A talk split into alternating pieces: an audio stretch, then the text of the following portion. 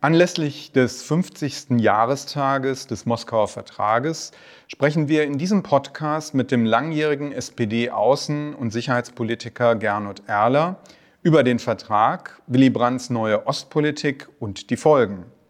Wie erlebte der Zeitzeuge Erler die frühen 1970er Jahre und den Beginn der deutsch-sowjetischen Entspannung? Was verband ihn persönlich mit Brandt? Was hat dessen Friedenspolitik bewirkt? Und welche Elemente davon könnten eventuell für die Verbesserung der heutigen Beziehungen zwischen Deutschland und Russland genutzt werden? Gernot Erler, geboren 1944, war von 1987 bis 2017 Mitglied des Bundestages und von 2014 bis 2018 Russlandbeauftragter der Bundesregierung.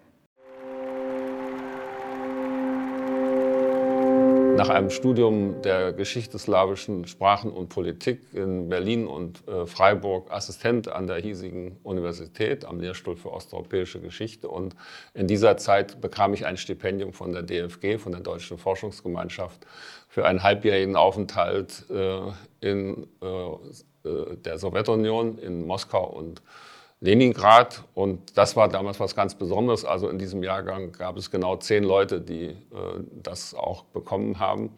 Und äh, es war ein besonderes Erlebnis, auch ein privilegiertes Erlebnis, nicht da längere Zeit in der Sowjetunion äh, zu sein und so konfrontiert zu werden mit der politischen Entwicklung.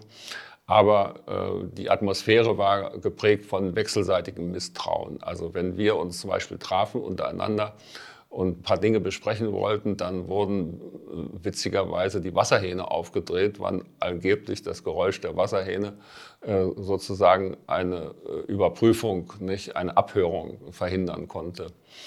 Ich habe da nie dran geglaubt, dass das wirklich funktioniert, aber es zeigt, dass wir alle immer in dem Bewusstsein waren, naja, also wir als Ausländer, aus äh, Ländern, die nicht verbündet waren mit der Sowjetunion, nicht, hatten ganz klar die Erwartung, dass sowas passiert.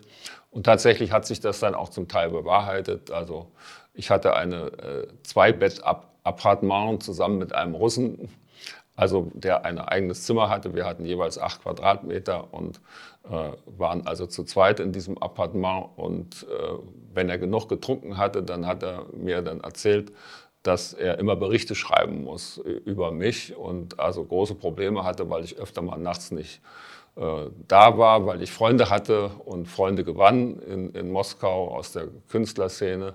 Und äh, da habe ich dann öfter mal übernachtet und das hat ihn zutiefst beunruhigt. Und naja, wir haben uns dann geeinigt, dass äh, ich ihm die Stichworte für seine Berichte gebe.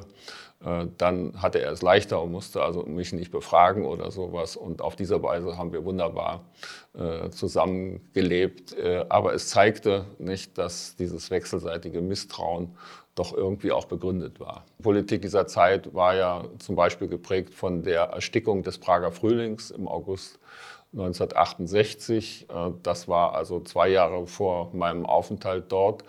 Und wir waren alle damals in den 60er Jahren Anhänger der kritischen Opposition in den osteuropäischen Staaten, auch in der Sowjetunion und haben für Dubček uns eingesetzt und äh, waren von ihm begeistert. Und in, insofern war eben die Situation geprägt äh, von, von diesem äh, sowjetischen Vorgehen. Da gab es auch die Brezhnev-Doktrin dann im Dezember 68, nach der es also eine Begrenzung der Souveränitätsrechte der äh, sozialistischen Staaten gab. Und das war sozusagen die nachträgliche Legitimation für das Eingreifen im August 68 in Prag, dass äh, eben angeblich diese Staaten mit Recht dann äh, sozusagen bestraft werden konnten, wenn sie aus der Reihe tanzten und, und nicht nach der Moskauer Pfeife tanzten. Naja, für mich war das äh, schon eine besondere Sache, weil ich eben äh, einen Entschluss gefasst habe, als ich anfing zu studieren. Ich wollte mich damit beschäftigen, wie es gekommen ist zu meiner eigenen Biografie, dass ich in der viergeteilten Stadt Berlin aufgewachsen bin, zufällig im amerikanischen Sektor, dass ich mit dabei war, als äh, die Mauer gebaut wurde, 61, und da wütend davor stand und nichts dagegen machen konnte, äh, dass äh, ich eben äh, die Nachteile dieser Isolation von Westberlin erlebt habe, dass mein Vater noch in den letzten Tagen des Krieges gefallen ist. Und äh, diese äh, ganze Biografie, die habe ich zurückgeführt auf ein ungeklärtes West-Ost-Verhältnis. Und äh, dadurch ist so eine Art Lebensplan entstanden, zu sagen, ich muss mich damit beschäftigen, ich will mich damit beschäftigen, ich will, dass die Dinge sich nicht wiederholen und, und dass äh, eine andere Zukunft uns äh, entgegenkommt als die dieser Nachkriegsgeschichte, nicht, die mir deutlich gemacht haben, dass das ein mein biografischer Hintergrund was zu tun hat hier mit der Weltentwicklung. Und äh, mein Privileg war, dass ich äh, sowohl beruflich wie auch nachher als Berufspolitiker sozusagen mein ganzes Arbeitsleben lang mich mit dieser Frage beschäftigen konnte. Und da war natürlich ein solcher längerer Aufenthalt in der Sowjetunion äh, 70, 71 ein unglaubliches Privileg. Äh, eben dieses Privileg an der Moskauer Universität, äh, die einen sehr guten Ruf hat, zu arbeiten und äh, in die Archive gehen zu dürfen, in der Lenin-Bibliothek zu arbeiten, in dem berühmten Pervisal, in dem Saal Nummer 1 wo also nur äh, höhere Funktionäre der Partei oder Professoren oder eben ausländische Stipendiaten, also Postgraduierte, äh, zum Zuge kamen. Und ich war schon vorher bei den Jusos nicht, äh, hier in Freiburg und habe da schon die SPD-Politik sozusagen beobachtet. Aber äh, da gab es einen Punkt, der äh, dazu führte, dass man, ich das Recht äh, in Anspruch genommen habe, Juso sein zu dürfen, ohne der SPD äh, anzugehören. Das ist bis heute so, dass das nicht identisch ist. Und äh, ich habe das erst geändert, als die Große Koalition von 66 bis 69 zu Ende war. Das habe ich nicht so sehr geschätzt. Und als das vorbei war, und das war ja im Oktober 1969 dann vorbei mit der Regierungserklärung von Willy Brandt, und äh, die hat mir sehr gut gefallen. Also da war ich bei, von zwei Dingen sehr beeindruckt. Einmal mehr Demokratie wagen. Das äh, hat äh, genau gepasst zu meinen Vorstellungen von äh, auch als 68er, nicht, dass äh, sich vieles in dem Land ändern muss und äh, dass man frischen Mut braucht für Reformen im gesellschaftlichen Bereich, auch im Bereich der Sozialpolitik.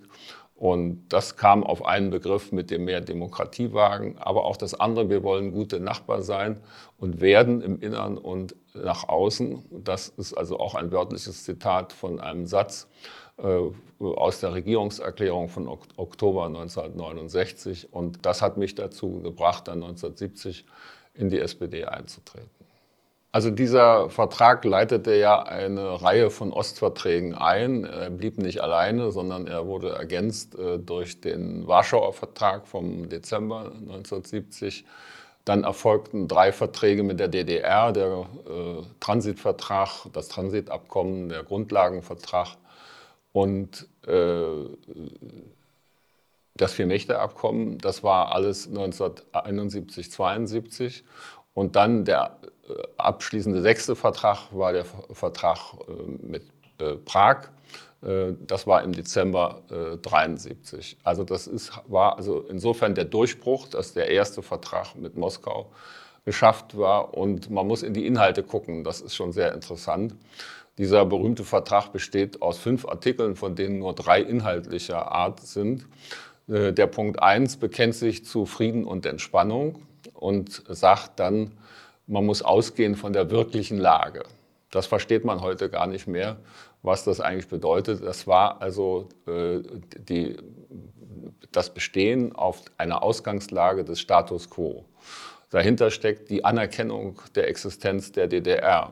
Dahinter steckt die Anerkennung der Existenz von östlichen Staaten, die ein anderes System haben und äh, wo man also auf Revisionismus, also auf ein Drängen darauf, dass sich das alles ändert, verzichtet, sondern erstmal sagt zur Beruhigung und zur Vertrauensbildung, ne, wirkliche Lage. Das steht da wörtlich drin, die wirkliche Lage ist der Ausgangspunkt. Das ist äh, der Hintergrund, der also wirklich wichtige Hintergrund von diesem Artikel 1. Artikel 2 ist dann äh, verbunden mit der des, des Bekennens zur Charta der Vereinten Nationen ein absoluter Gewaltverzicht. Das heißt also, man darf weder mit Gewalt drohen noch Gewalt anwenden in der Politik. Und der Artikel 3 ist dann äh, die äh, Zusage, dass die Grenzen äh, äh unversehrt bleiben sollen.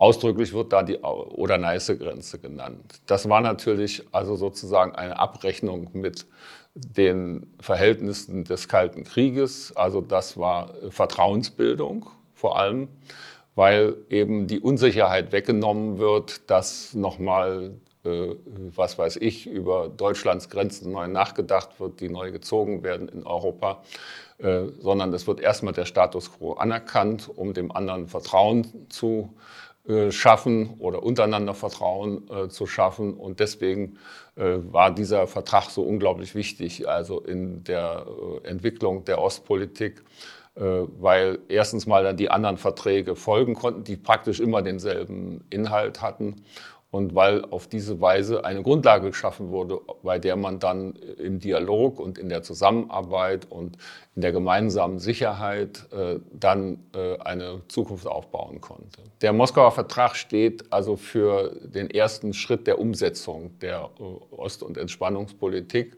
weil natürlich das Verhältnis zu Moskau äh, eine zentrale Rolle äh, gespielt hat äh, in der ganzen Entspannungspolitik weil wir ja auch äh, gesehen haben, dass der Einfluss von Moskau auf die äh, anderen sozialistischen Staaten sehr, sehr groß war, also bis hin zu militärischen Interventionen.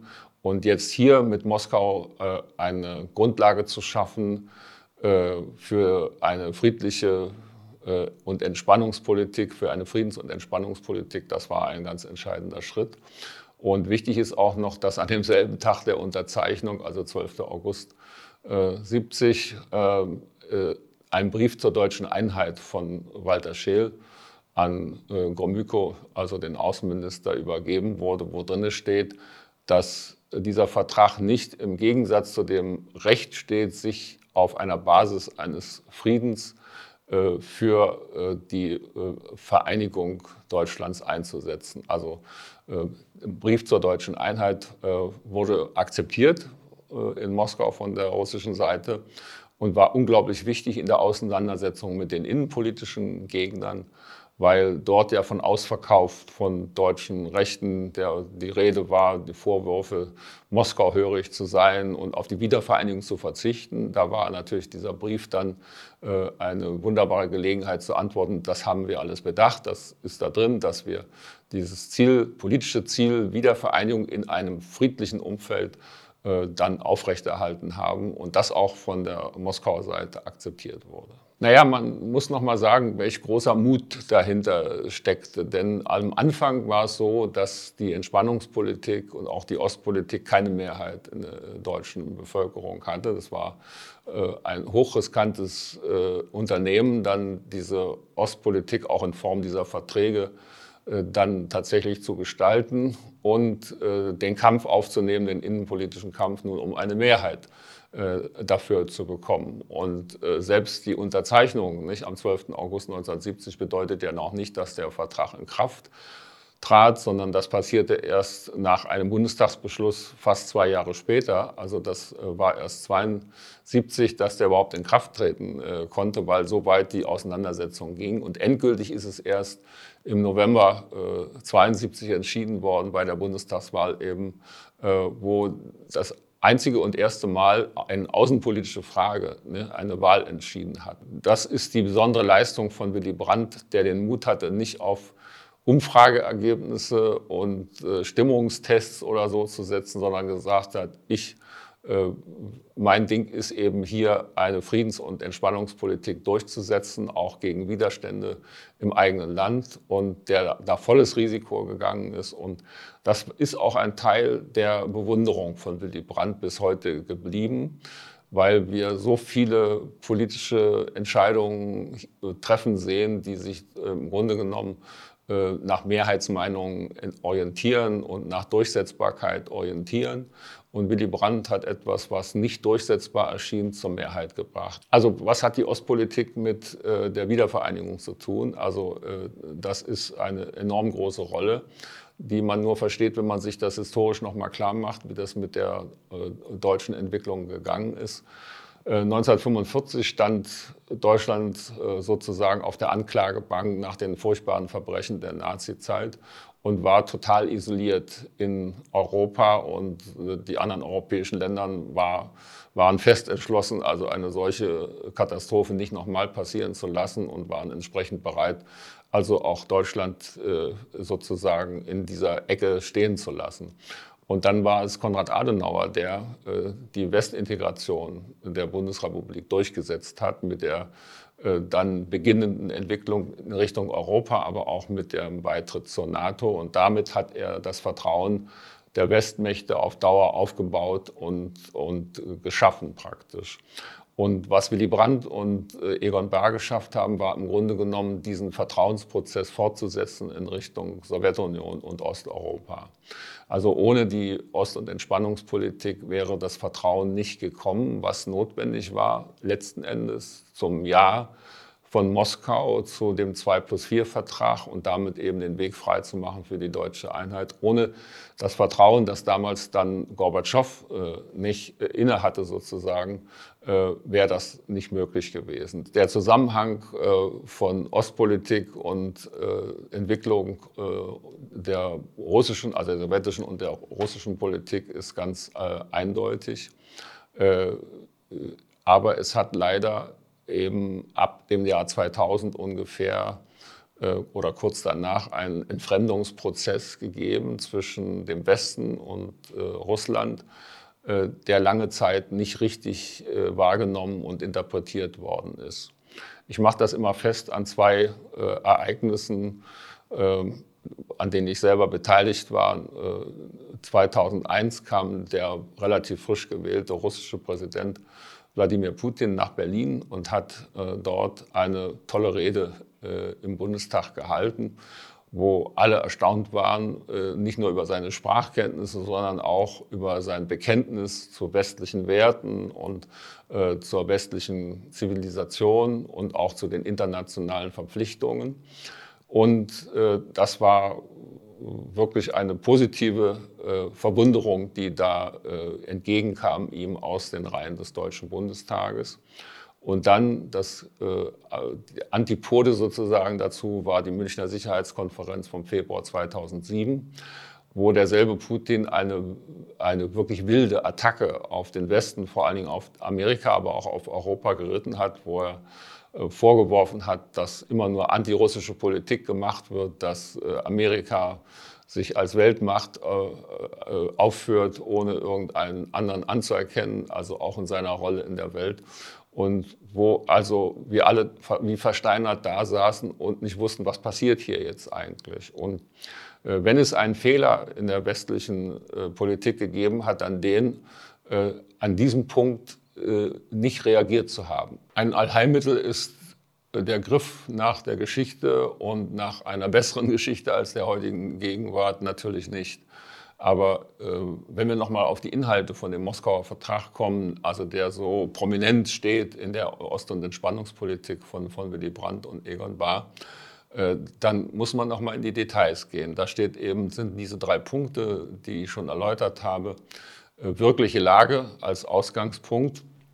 Das wäre heute auch schon sehr hilfreich, nicht? weil ähm, beide Seiten beschuldigen sich hier äh, äh, gegen die Regeln verstoßen zu haben und äh, Böses ins Schilde zu führen gegenüber dem anderen.